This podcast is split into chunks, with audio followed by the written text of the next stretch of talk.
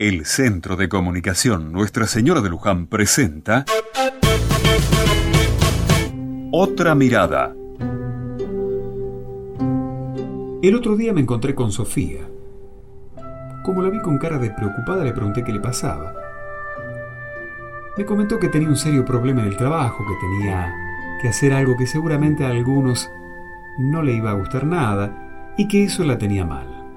Su acción le podía traer consecuencias y hasta probablemente no le den el ascenso que le prometieron. Pero, ¿por qué? Le pregunté. Me dijo que había detectado una trampa en unas cuentas y formularios y que ella tenía la responsabilidad de esas cuentas, pero que además tenía que ser coherente y honesta y por lo tanto tenía que intervenir. La decisión estaba tomada, lo que le preocupaba eran las consecuencias. Pero tenía tan claro lo que tenía que hacer que eso mismo le daba fuerzas para enfrentar lo que venga. No iba a ser fácil, se iba a armar revuelo, pero no podía dar un paso atrás.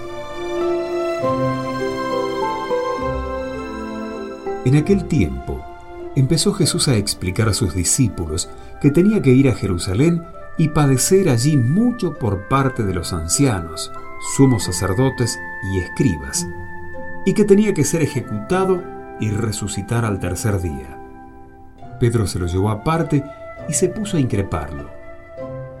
No lo permita, Dios, Señor, eso no puede pasarte.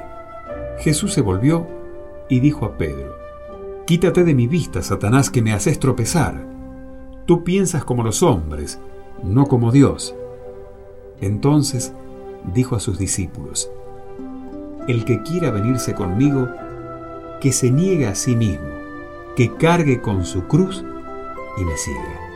Si uno quiere salvar su vida, la perderá. Pero el que la pierda, por mí, la encontrará. ¿De qué le sirve a un hombre ganar el mundo entero si arruina su vida? ¿O qué podrá dar para recobrarla? Porque el Hijo del Hombre vendrá entre sus ángeles con la gloria de su Padre y entonces pagará a cada uno según su conducta.